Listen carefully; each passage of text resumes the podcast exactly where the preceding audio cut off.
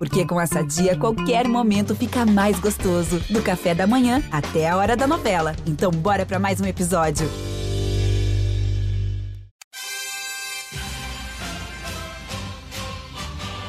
Medalha é Brasil, é Brasil, é Brasil! Brasil! Rumo ao pódio.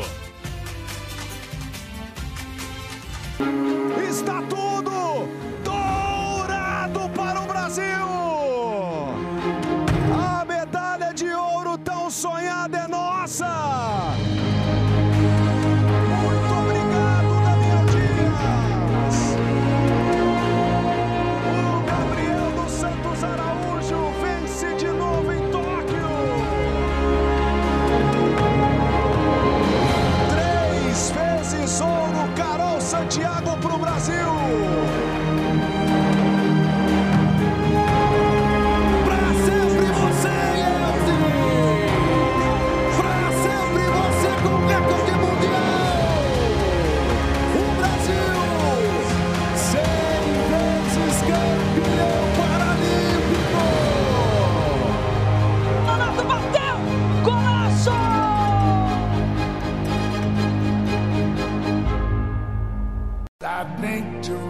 myself,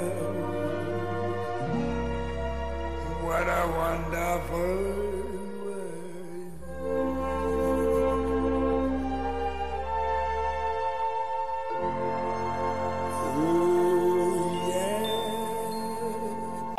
Nações Olímpicas e Paralímpicas. Este é o Rumo ao Pódio, o podcast de esportes olímpicos da Globo, que durante os últimos 12 dias foi totalmente dedicado às Paralimpíadas. Eu sou Marcel Merguizo, estou na minha casa em São Paulo. Eu sou um homem branco, logo privilegiado, estou com a barba preta por fazer, com alguns fios brancos, o que denuncia a minha idade, claro. Também tem os cabelos cacheados, castanhos e os olhos amendoados e ainda marejados dos últimos dois meses. Aliás, como diz a nossa melhor amiga, a melhor amiga do Brasil agora, nossa querida Verônica Hipólito, estou com o coração quentinho depois de escutar Louis Armstrong na cerimônia de encerramento dos Jogos Paralímpicos. Que mundo maravilhoso! Cheio de erros, sim, de problemas, sim, muitos, mas maravilhoso. Porque, como diz essa canção, eu ouço meus amigos, vejo meus amigos aqui no Rumo ao Pódio e posso perguntar para eles: How are you? Eu posso dizer a todos que acompanham o podcast e dizer I love you. Que dias, que semanas, que meses especiais nós vivemos. Especiais mesmo, porque estamos no meio de uma pandemia, durante um ciclo que, pela primeira vez na história dos Jogos Olímpicos e Paralímpicos, tivemos a edição adiada. Sim, ambos foram adiados por um ano.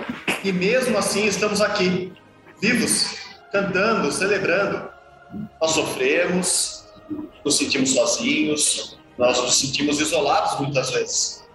Mas o esporte, mais uma vez, nos ajudou a lembrar que o mundo é maravilhoso. Se não cantamos nos karaokês de Tóquio como gostaríamos, se não nos reunimos nos izakayas como, todos nós gostaríamos, se não nos, celebramos, se não comemos tantos sushis e sashis juntos como, como, nós, como nós gostaríamos, se não conhecemos Tóquio como nós gostaríamos, Tóquio nos proporcionou momentos incríveis, memórias incríveis e muitas lágrimas. Que o próximo ciclo olímpico e paralímpico, o menor de todos os tempos, possa nos trazer mais sorrisos, mais alegrias, mais felicidade. Que a Torre de Tóquio se conecte à Torre Eiffel como o arco-íris que canta Louis Armstrong. Como ele vê esse mundo maravilhoso. Que as pontes que marcaram a paisagem da capital japonesa sejam as pontes que precisamos construir no nosso mundo e que a ponte do amor, lá em Paris, seja o lugar onde nos encontraremos como símbolo de um mundo pós-pandemia em que possamos nos abraçar, nos beijar e nos amar muito mais. Bom dia, boa tarde, boa noite, Guilherme Costa. Fala, Marcel, que ótimo início de podcast, parabéns. É, eu sou o Guilherme Costa, é, tenho 1,94m de altura, cabelos cacheados, uso óculos, estou com uma camisa, uma camiseta azul E estou aqui emocionado depois dessa fala do Marcel, depois de tudo que a gente viu na cerimônia de encerramento.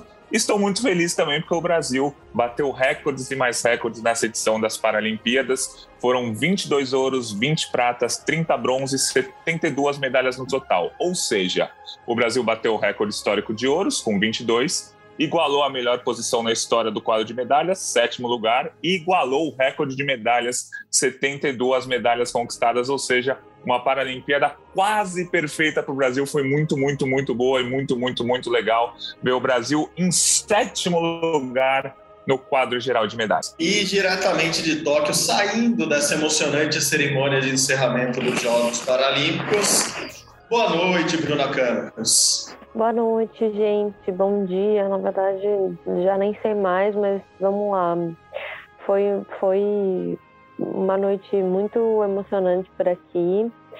Lembrando, né, eu sou uma mulher branca, de cabelos castanhos escuros, alguns cabelos grisalhos, olhos também é, castanhos. E estou aqui tentando processar, né, e entender tudo o que aconteceu. É, foi uma noite realmente muito essa música né do Louis Armstrong é, é um hino assim né de, de união de, de empatia né e eu acho que foi um momento maravilhoso se você não chorou seu coração é muito peludo é maravilhoso, é isso mesmo, é isso mesmo. Uh, Gui, você já começou o nosso balanço final das Paralimpíadas, mas relembrando até o que você disse lá no primeiro episódio dessa, dessa série de especiais, por que não, Paralímpicos aqui que fizemos no podcast Rumo ao Pódio, o Brasil chega, se não bate, iguala todos os três recordes que, que eram os principais, que eram o que o Brasil podia alcançar nessas Paralimpíadas de Tóquio, né, Gui? Isso, e é interessante porque o ciclo foi bem pesado, né? A Bruna, claro, acompanhou mais de perto, mas foi um ciclo com pandemia, em que os atletas paralímpicos têm mais dificuldades ainda de treinar do que os atletas olímpicos. É, foi um ciclo pós você sediar a Paralimpíada, então cai um pouco o investimento, cai um pouco a empolgação com o esporte, porque o Brasil sediou a Olimpíada e tem aquele baque pós-Olimpíada.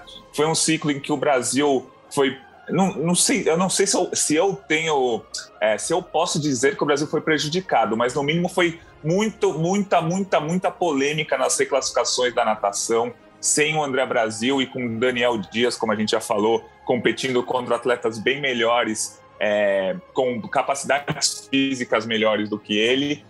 E mesmo assim o Brasil bateu todos esses recordes. Eu acho que esse, mesmo assim é impressionante, porque o Brasil teve muitos problemas nesse ciclo e conseguiu é, bater o recorde de medalhas de ouro, igualar o recorde de medalhas, igualar a melhor posição, ir ao pódio com 14 esportes, superando os três esportes que foram ao pódio na Rio 2016, ir ao lugar mais alto do pódio em oito esportes, superando a Rio 2016 quando foram cinco, enfim, um show de recordes, apesar de um ciclo olímpico bem conturbado, é, com muitos problemas, o Brasil chegou lá, foi realmente espetacular.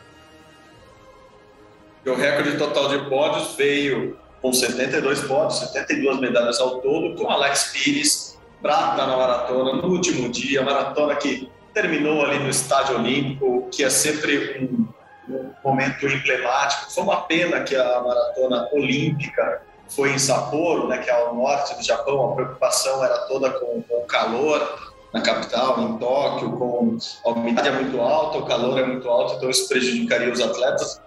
Curiosamente, no dia da maratona em Sapporo, o Tóquio estava com clima ameno, e foi mais ou menos o que ocorreu hoje. Teve até chuva, né, Bruna? O, a, todas as maratonas, o dia foi encerrado com atletismo com todas as maratonas e muitos dos atletas pegaram chuva durante boa parte do percurso, que foi ali pela, pela, pela parte central de Tóquio. Uma maratona muito bonita com o Brasil, com Alex Pires conquistando a última medalha do Brasil, uma medalha de prata, muito emocionante, né, Bruna? Muito legal ele ter conquistado, mas em geral as maratonas todas foram muito emocionantes. As chegadas me, impressionaram, assim, a, a, vontade, a luta desses atletas numa condição que não é boa, mas Tóquio não é um lugar mais adequado do mundo para correr, para fazer a maratona, mas todos eles chegaram, muitos com dificuldade, mas é, foi, eu fiquei emocionado já ali. Comecei minha noite muito emocionada ontem, amanhã de vocês aí em Tóquio, Bruninha.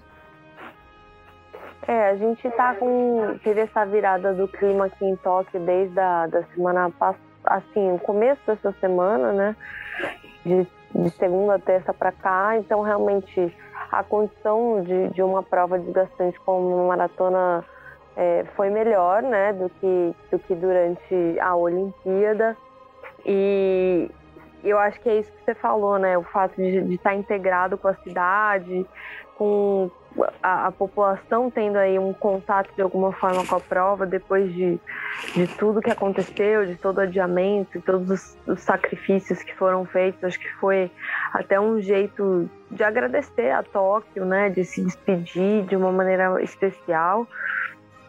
O Alex fez uma, uma prova incrível, né? Ele que já é bastante conhecido nas provas de maratona, né? Em, em competições desse tipo. E a gente teve também a outros três, outros quatro atletas, na verdade, né? É, competindo e ele aí com o melhor resultado para o Brasil hoje. Isso que o, que o Gui falou antes da, da questão da gente medalhar em várias modalidades, acho que também é bem importante de falar. A medalha é, da maratona foi mais uma né, na conta do atletismo, mas eu acho que esse ciclo ele, ele mostra que o Brasil não é feito só de duas modalidades principais, que realmente é, a, acho que sobretudo também a questão do CT Paralímpico ter uma estrutura ali é, multidisciplinar e de equipamentos e várias quadras poliesportivas. É, a tendência é que o Brasil ganhe cada vez mais medalhas em modalidades diferentes. Perfeito. Vamos ouvir então, vamos ouvir a, a chegada de Alex Pires ali no Estádio Nacional de Tóquio. Vem aí o chinês. Tá aí o Alex e tá sozinho. Que provaça, Alex! Que provaça tua! Vem pra segurar essa prata! Medalha de ouro pra China! E agora o foco é nosso! E agora vem Brasil! Vamos vibrar Brasil! 2 horas 26 minutos, uma medalha histórica na maratona masculina. Alex Pires da Silva vem para medalha de prata, uma provaça. A maratona começa depois dos 30. E depois dos 30 você mostrou que tá demais. Que tá inteiro. Vem o Brasil para a 72 segunda medalha. Faz o um aviãozinho, Alex. É isso. Vem voando para a medalha de prata do Brasil. Na tela medalha de prata pro Brasil na maratona. Um guerreiro a 72 medalha brasileira em Tóquio. Igualando a melhor campanha histórica do Brasil nas Paralimpíadas. Ah, muito, muito legal. Aviãozinho, avião que foi, foi um dos destaques da cerimônia de abertura, foi tema, né? O, o, o aeroporto ali feito pela, pelos organizadores no, no Estádio Nacional de Tóquio. Também chega com avião, claro que relembra nosso Vanderlei Cordeiro de Lima, com a medalha dele também é, na maratona. É, a noite, Gui, foi, foi uma noite de, de torcer muito para o Brasil, mas também secar um pouquinho os australianos, né, que podiam pegar essa sétima colocação dos brasileiros ali no quadro de medalha. É, foi, foi, foi muito acompanhado os brasileiros, mas também, pelo menos em relação aos australianos, dá aquela secadinha para que eles não conseguissem a medalha e superassem o Brasil no quadro de medalhas. Foi, foi uma noite interessante de acompanhar também daqui no Brasil, né, Gui? Foi, foi, porque a Austrália tinha pelo menos três grandes chances de medalha na maratona, duas eles eram favoritos ao ouro, assim, digamos assim, se a gente pegasse os tempos feitos no, nos últimos dois anos. E aí a Madison Rosário ganhou a prova em cadeira de rodas, né, da T54 australiana, E aí a Austrália colou de vez. A Austrália começou o dia dois ouros atrás do Brasil. Esse ouro na T54 da maratona feminina deixou a Austrália só um ouro atrás. E aí veio a hora de secar total, porque a Austrália tinha duas chances de medalha para se conquistasse uma já passava o Brasil, conquistasse uma de ouro, né? Aí na T12, né, para deficientes visuais, o marroquino deu uma disparada ali da metade para frente, aí deu uma aliviada o australiano Jared Clifford ficou em segundo, né, mas não levou o ouro. E aí ficamos mais tranquilos, até porque na T46, essa que o, que o Alex ganhou a medalha de prata, um australiano estava entre os favoritos, mas acabou só em sexto lugar. Então foi um alívio, assim, porque, eu, como dá para perceber, eu gosto muito de números, mas acho que é, é importante o Brasil ter ficado em sétimo lugar no quadro de medalhas, que repetindo o melhor resultado da história. E se a Austrália ganhasse esse essa medalha na maratona no último dia, a Austrália ia ficar na frente do Brasil. Então, top 7 no quadro de medalhas e, como a gente falou desde o começo, né, o Brasil é uma potência paralímpica, né? Se o Brasil ainda não é uma potência olímpica, está caminhando, mas ainda não é. Nos Jogos Paralímpicos, o Brasil é uma potência há pelo menos 10 anos já. Sim, sim, sim. Acho que são os jogos da consolidação. Falei isso aqui ontem e, e repito que se o Brasil no Rio continuou mostrando que, que tinha toda essa esse poderio em vários esportes, mas jogos em casa, muita coisa a favor nesse sentido. Agora, consolidação total do Brasil ali no topo da pirâmide dos Jogos Paralímpicos. Vamos falar então um pouco dessa cerimônia de encerramento. É, Bruninho esteve lá e pode contar com, com muito, mas muito mais detalhes como foi tudo. É, foi melhor que a cerimônia de abertura, Bruno? Foi assim, no geral, foi o que essas Paralimpíadas mereciam como, como celebração do final de um ciclo difícil, mas muito importante para todos esses atletas e oficiais e árbitros e técnicos e jornalistas que participaram. E conta mais desse clima na cerimônia de encerramento hoje, Bruna. Então, é, eu acho que sim, a, o encerramento, a cerimônia de encerramento foi mais legal, mais envolvente. Eu acho que a, a, a cerimônia de abertura correu um risco ali. Não sei se foi uma impressão só minha ou se outras pessoas tiveram essa impressão, mas de que tinha uma ligação ali com o circo. Eu acho que isso é um pouco perigoso da gente cair em estereótipos que se tornaram tão ruins para alguns tipos de deficiência, para pessoas com alguns tipos de deficiência.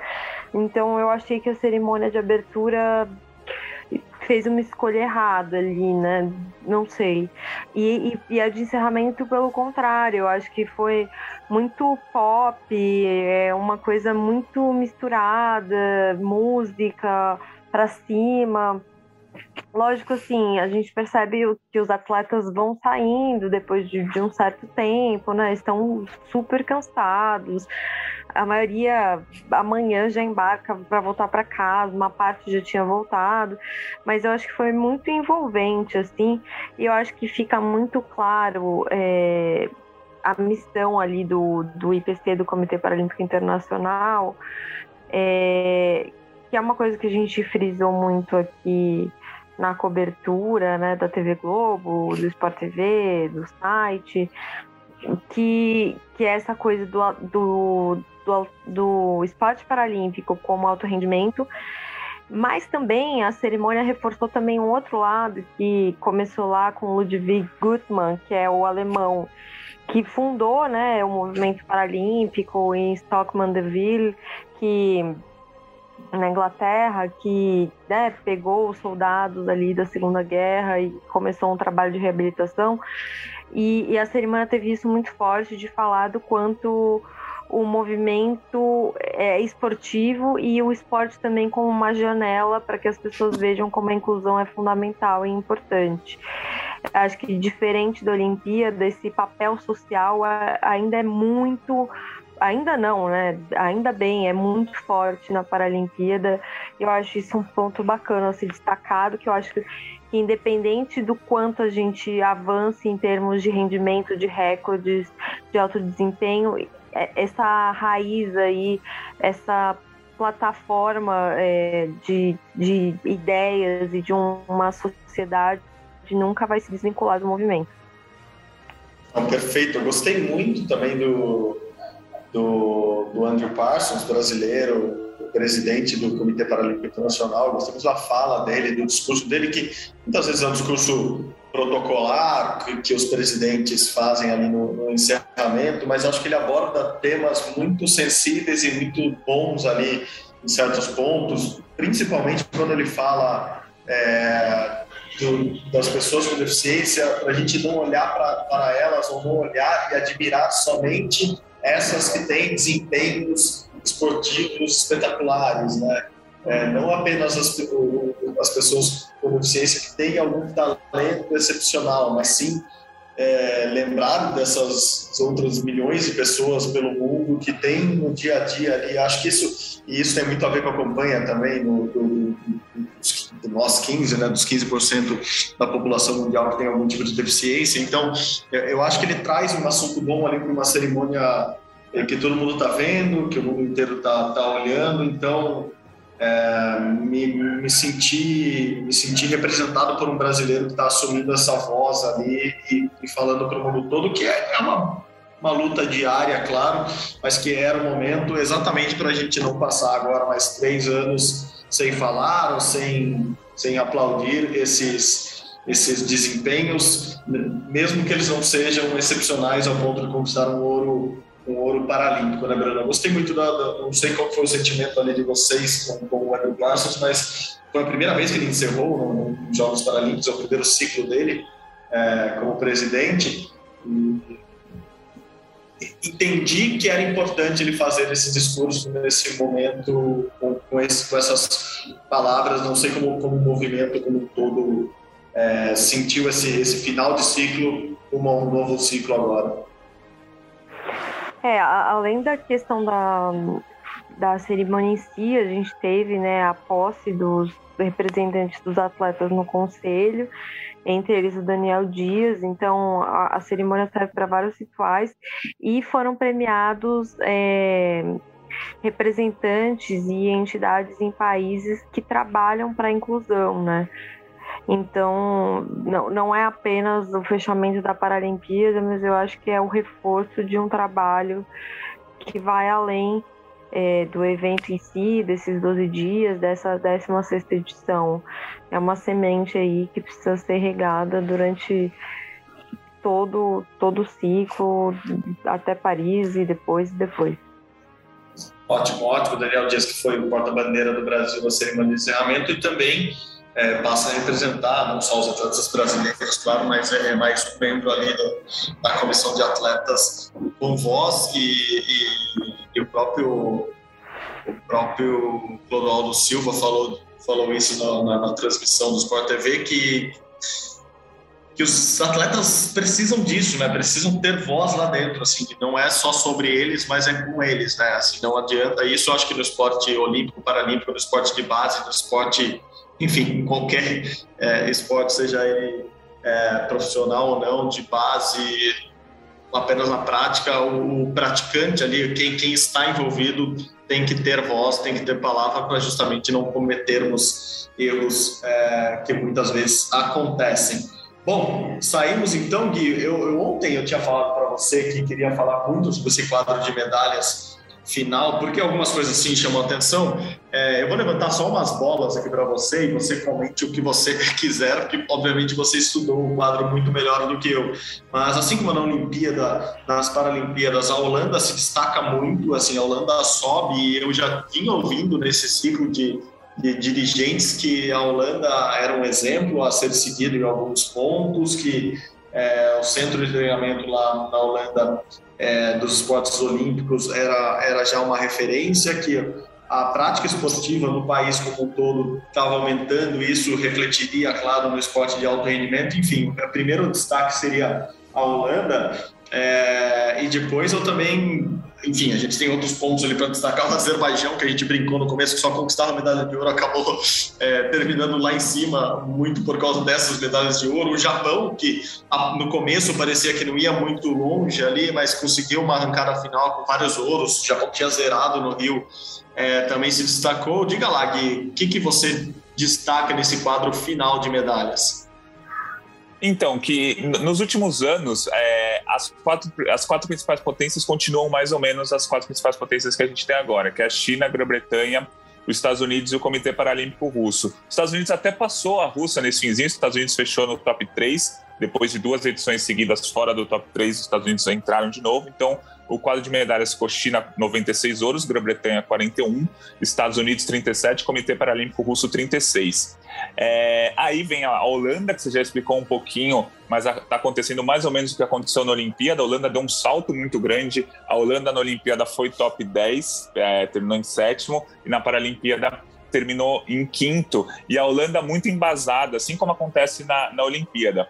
No ciclismo, e nas competições em cadeira de rodas, exatamente as competições que o Brasil não tem, não ganha, não ganha praticamente nenhuma medalha. Então, a Holanda foi campeã, três ouros no tênis em cadeira de rodas, o basquete em cadeira de rodas. Nas provas de atletismo, a Holanda se destacou mais naquelas em cadeira de rodas. E no ciclismo, é, como um todo, né, se destacou muito também. Então, acho que a Holanda foi baseado muito nesse estilo, né, cadeira de rodas, que o Brasil realmente não tem muita tradição, para dizer que não tem praticamente nenhuma tradição. A Ucrânia ficou em sexto, a Ucrânia caiu um pouco do quadro de medalhas, a Ucrânia vinha sendo top 5 há muito tempo, terminou em sexto lugar. E aí eu li, aí depois eu precisava, precisava ver com mais, mais a fundo, mas a Ucrânia tem um dos melhores centros de treinamento do mundo, tem dois dos melhores centros de treinamento do mundo, só que um deles fica na Crimeia. E recentemente, há quatro ou cinco anos, a Ucrânia perdeu o território da, da Crimeia para a Rússia, né? Então a Ucrânia perdeu um centro de treinamento paralímpico. Então, muito em função disso, segundo o que eu li ali em alguns sites, a Ucrânia deu essa pequena queda. Aí o Brasil, em sétimo, a Austrália em oitavo. Legal o Brasil ter ficado da frente da Austrália, não só para ser sétimo lugar, por conta daquele recorde, né, igualando a melhor participação da história, como porque a Austrália vinha sendo top 6 há muito tempo. A Austrália foi top 6 na, na Paralimpíada do Rio, tinha sido na Paralimpíada de Londres, e o Brasil conseguiu superar a Austrália. Então isso também é muito legal. A Austrália é uma potência paralímpica. Aí a Itália ficou em nono lugar e o Azerbaijão, como você falou, fechou é, o, o top 10 com 14 ouros e quase todos, ou todos, na verdade, foram conquistados nas provas de deficientes visuais, seja no judô, seja no atletismo. Então, é onde eles estão investindo no momento. O Azerbaijão fechou em décimo lugar. O Japão, que queria 20 ouros, conquistou muito melhor que a gente, sem nenhuma medalha de ouro. Agora eles conquistaram 13. Então, é um belo salto, terminaram em décimo primeiro. E a Alemanha em 12 a Alemanha acho que esperava mais, tanto na Olimpíada, a Alemanha também foi bem pior do que a gente imaginava. Na Paralimpíada, a Alemanha, segundo as projeções iniciais que eu tinha visto lá em sites estrangeiros, a Alemanha era para ser top 10 com certeza, ficou em 12 no quadro de medalhas com 13 ouros. Acho que esse é um, um panorama aí do que a gente teve nesse quadro de medalhas da, das Paralimpíadas, que teve a China muito, muito, muito na frente. Só, só para terminar, falar os números da China: 96 ouros, 60 pratas, 51 bronzes e 207 medalhas no total para a China. Bom, impressionante mesmo, impressionante, porque é muito, muito, muito, como você gosta de dizer, acima é, do, restante ali do, do, dos outros países, é até muito mais do que no, o domínio é, o domínio olímpico que é da, da China e dos Estados Unidos, mas eles não estão tão à frente do restante. Bruninha, eu queria já também nesse, nesse encerramento falar um pouquinho, é, projetar um pouquinho o país, mas com base no desempenho em Tóquio. Como a gente vem falando, é, é um ciclo mais curto, obviamente ele, ele ajuda em alguns aspectos, pode prejudicar em outros, é, mas é um ciclo curto. Assim, inegavelmente, ano que vem já temos vários mundiais, daqui a dois anos é, teremos já o Parapan, que, que para o Brasil, que, que, que é essa potência toda, é muito importante. Então, o Parapan de Santiago em 2023. Depois já temos as Paralimpíadas em Paris em 2024. Ou seja, já estamos não na metade do caminho, mas rumo à metade do caminho. É, as Olimpíadas de Paris serão uh, como para o Brasil? O que, que a gente já consegue vislumbrar com base nesse desempenho em Tóquio? Será uma delegação muito renovada, pouco renovada, é, mais experiente? Não, a gente abrindo esse leque de esportes é, é, fato que vamos continuar no topo? Como, como você, que está muito mais por dentro do movimento paralímpico que a gente, como é o, qual é o sentimento do pessoal aí em relação a Paris, claro, baseado em Tóquio, Bruno? É, eu acho que o fato desse ciclo ser mais curto vai fazer com que alguns atletas é, permaneçam aí, insistam em mais uma, mais uma Paralimpíada, tentem, né, mais, mais uma vaga. É, eu já comentei aqui o Tenório, por exemplo, com 50 anos, falou que vai esticar, que vai, que não vai se aposentar agora. E, e é isso, a gente já está com uma seleção bastante diversificada, né? E a delegação tinha muito atleta jovem, né? Tem muito, muitos atletas jovens, então eu acho que a gente vai ver um crescimento aí. Acho que a tendência é a gente conseguir um resultado ainda melhor, porque esses estreantes aí vão ter passado já pela, pela primeira experiência de uma Paralimpíada, de entender como funciona a competição, até, né? Escolhas que são feitas, né? Provas que tem eliminatória, sei lá, na natação, por exemplo, às vezes é, de, de ter um entendimento do quanto você vai dar na eliminatória e segurar para final, coisas que eu imagino que só a experiência traz, né? As escolhas, esse tipo de escolha. E eu acho que esses atletas vão ainda mais maduros para Paris. É, a gente tem as modalidades estreantes, é, o para taekwondo e o para badminton. O para taekwondo terminou em primeiro lugar, né, com três medalhas, uma de cada cor, uma de ouro, uma de bronze, uma de prata. E o badminton chegou até a disputa pelo bronze, o Vitor Tavares. E eu acho que são duas modalidades que eu acho que com, com essa visibilidade é, vão ter ainda mais tempo e capacidade de prospecção de novos talentos, aí, novos atletas. É, no caso do para taekwondo, por exemplo, o Rodrigo Fella, que é o técnico da, da seleção, comentou com a gente assim, o trabalho realmente começou a ser feito, de fato, focando nos jogos em 2017. Então, assim, é foi muito curto já com um resultado tão expressivo, né? Então, eu acho que a tendência aí, eu não vou falar em números, porque quem sabe de números é o Gui, mas toda a movimentação é, é para que a gente tenha um resultado ainda melhor. É, o CPB acaba adotando uma postura, digamos, conservadora, inclusive agora, de colocar o top 10, né? Não colocou um, um, número específico, um local específico ali no quadro de medalhas. Colocou o top 10, ficou agora com a sétima posição, mas eu acho que no Rio a tendência é a gente ficar no Rio, olha, voltei no Rio de Janeiro, gente. A tendência é ficar lá em Paris ainda melhor colocado. No Rio Sena, nas margens do Rio Sena, é isso? Exatamente. É, isso? é esse rio que eu tava falando. Exatamente, não era o Rio de Janeiro, mas o Rio Sena ali, que a gente espera ansiosamente é, que esteja repleto de pessoas para, para acompanhar. Acho que esse é o grande porém que a gente deixa dessa, dessa Olimpíada de Tóquio. Claro que a gente queria ver a união dos povos novamente a gente conseguiu ver na Olimpíada e nas Paralimpíadas é, países unidos, juntos, competindo novamente, mas que Paris seja, seja o ciclo de real reabertura mesmo, de, de reencontros. A gente já viu hoje na cerimônia de encerramento, assim como na cerimônia de encerramento dos Jogos Olímpicos, é, os franceses fazendo festa em praça pública, é, abraçados, aglomerados, digam, usem a palavra que vocês quiserem, mas todos juntos lá, atletas com suas medalhas, já algo como se fosse aquela antiga vida normal que levamos até um tempo atrás. Os parisienses, os franceses já tentaram demonstrar isso também na cerimônia de encerramento hoje. Gui, só voltando um pouquinho nos números, até para passá-los, é, passar régua, como, como diriam os antigos, o atletismo terminou com 28 medalhas, claro, o atletismo do Brasil, 28 medalhas e 8 ouros, a natação com 23 medalhas e 8 ouros, ou seja, empataram em ouros, mas para a alegria de Verônica Hipólito e um pouquinho da tristeza de Clodoaldo Silva, que acho que nunca fica triste, mas só por essa disputinha ali com a Verônica ele ficou, uh, o atletismo atletismo teve mais medalhas, a canoagem saiu com três medalhas, um ouro e duas pratas, o judô com três medalhas, um ouro e dois bronzes, o alterofilismo, que é o levantamento de peso que a gente conhece, com um ouro, ouro inédito, esse, o taekwondo com três medalhas, um ouro, um prata e um bronze, e, e liderando o quadro geral é, entre todos os países. Futebol de cinco, claro, ouro do Brasil, que venha mais um, que vem o Hexa em Paris, o Golbol com o ouro, tênis de mesa com uma prata e dois bronzes, a bocha com dois bronzes, esgrima uma prata, hipismo uma prata, remo uma, um bronze e o vôlei sentado, um bronze. Ufa, Gui. É, já dá para fazer projeção para Paris ou é cedo demais? Deixa descansar um pouco a maquininha aí, o cérebro, dá uma descansada e a gente faz contas daqui a pouco. Começa a fazer contas no próximo Mundial, é isso?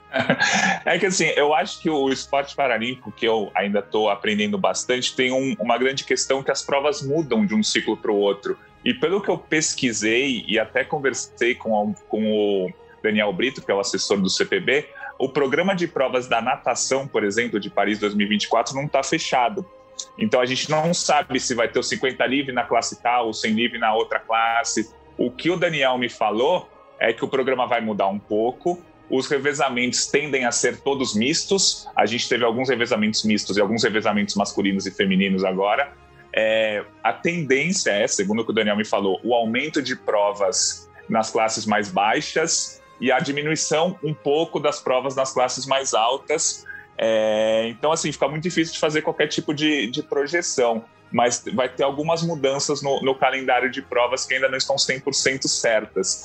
E acho que uma coisa, só para completar o quadro de medalhas, muito interessante, é que 86 países conquistaram medalhas.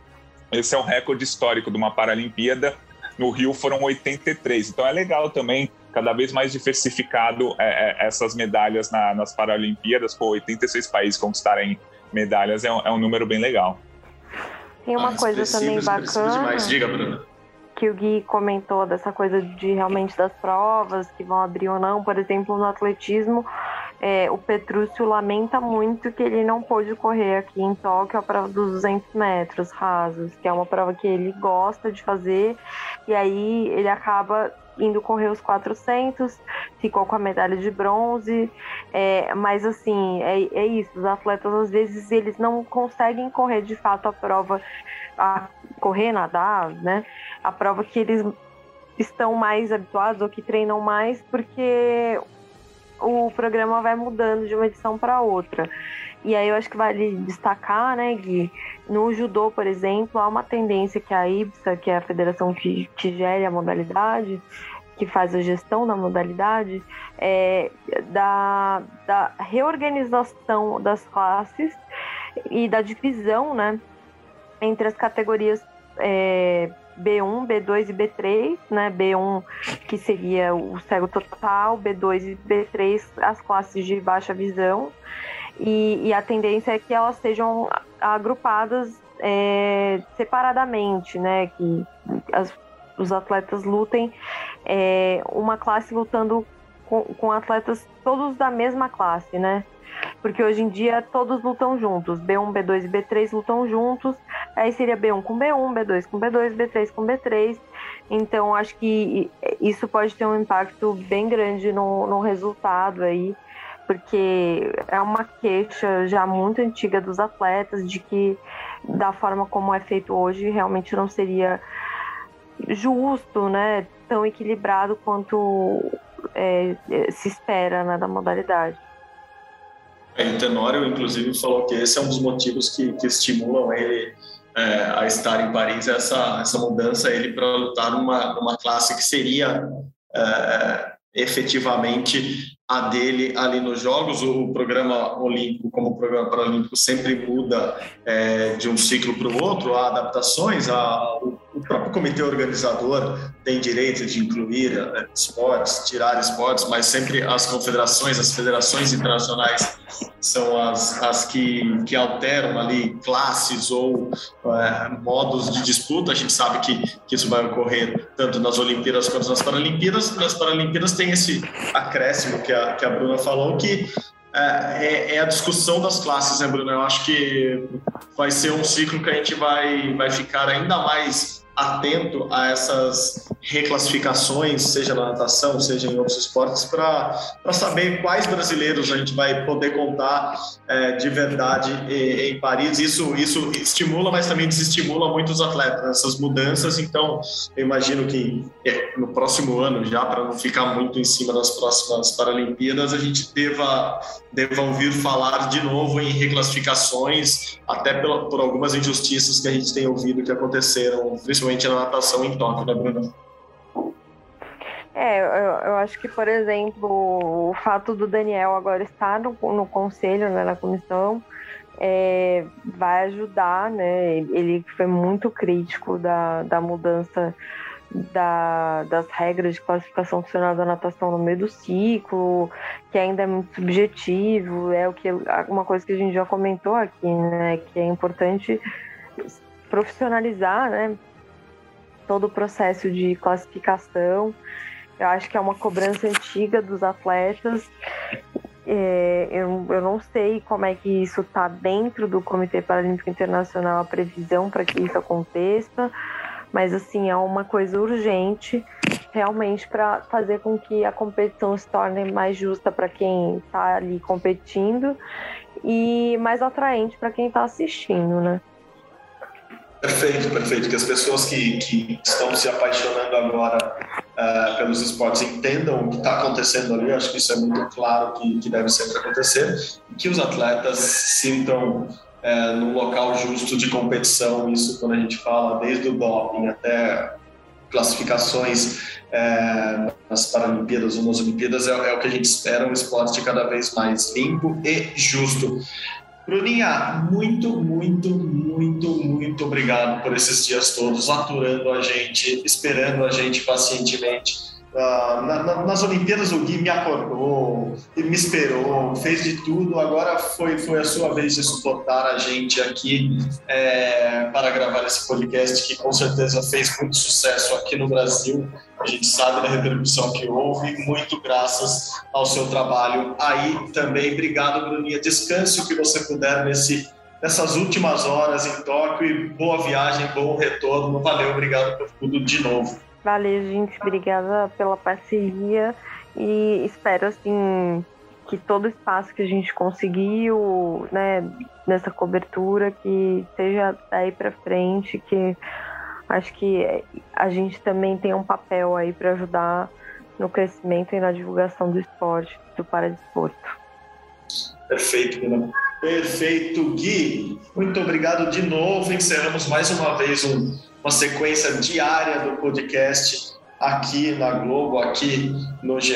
Globo. Obrigado pela parceria de novo. Até a próxima semana que vem, não, essa semana já o podcast Rumo Pode volta a ser semanal, estaremos juntos, mas novamente muito obrigado e parabéns pelo trabalho nessas Paralimpíadas. Valeu. Valeu, Marcel. Sempre um prazer fazer o Rumo ao Pódio com você. Obrigado, Bruna, que nos ensinou tanto né, nessa, nesses últimos dias. É, contando um bastidor nosso antes da gente terminar. Quando a gente estava combinando de ter um podcast diário, eu e o Marcel, a gente falou, cara, só pode ter um podcast diário se a Bruna participar com a gente, senão não tem jeito. E aí a gente conseguiu a Bruna todos os dias e aí teve o podcast só para é, a gente deixar claro a importância que tem a, a Bruna em todo esse essa cobertura dos Jogos Paralímpicos. Se você acompanhou o Jornal Nacional, o Jornal Hoje, é, o Globo Esporte, os programas do Sport TV, as transmissões, enfim, a Bruna estava em todos os lugares ao mesmo tempo lá em Tóquio e foi um prazer fazer o podcast com você, Marcel, e também com a Bruna. Valeu e um abraço também para o Maurício, nosso editor.